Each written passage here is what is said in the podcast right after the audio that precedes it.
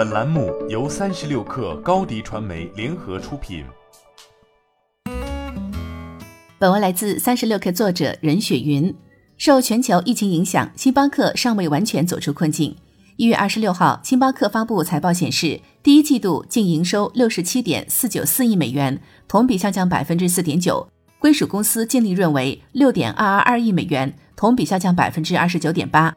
摊保后每股收益为零点五三美元，二零二零年同期为零点七四美元。其中，美洲地区营收为四十七点零三二亿美元，同比下降百分之六。此前分析师预测为下降百分之五点二，主要是因为美国的疫情出现第二波激增，限制令使得民众无法出门。此外，国际地区营收十六点五四三亿美元，同比增长百分之五。渠道开发部门营收三点七一亿美元，同比下降百分之二十五。值得注意的是，作为星巴克最大的增长中市场，中国同店销售额增长百分之五。截至二零二零财年末，该公司在中国开设了五百八十一家门店，其中二零二零财年第四季度开设了两百五十九家门店。目前在中国的店铺总数达到了四千七百家。财报显示，星巴克第一季度净新开两百七十八家门店，同比增长百分之四。截至第一季度末，全球共有三万两千九百三十八家门店，其中百分之五十一为公司经营，百分之四十九为特许经营。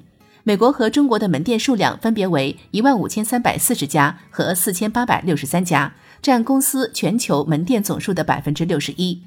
基于二零二一年会整体反弹的预期，星巴克预计二零二一年全球同店销售额将增长百分之十八至百分之二十三。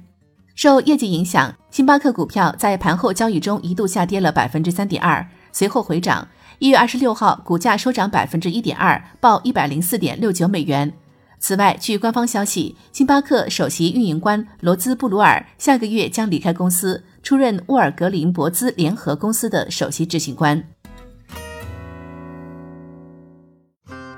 欢迎添加克小七微信，qi 三六 kr，加入三十六氪粉丝群。高迪传媒为广大企业提供新媒体短视频代运营服务，商务合作请关注微信公众号“高迪传媒”。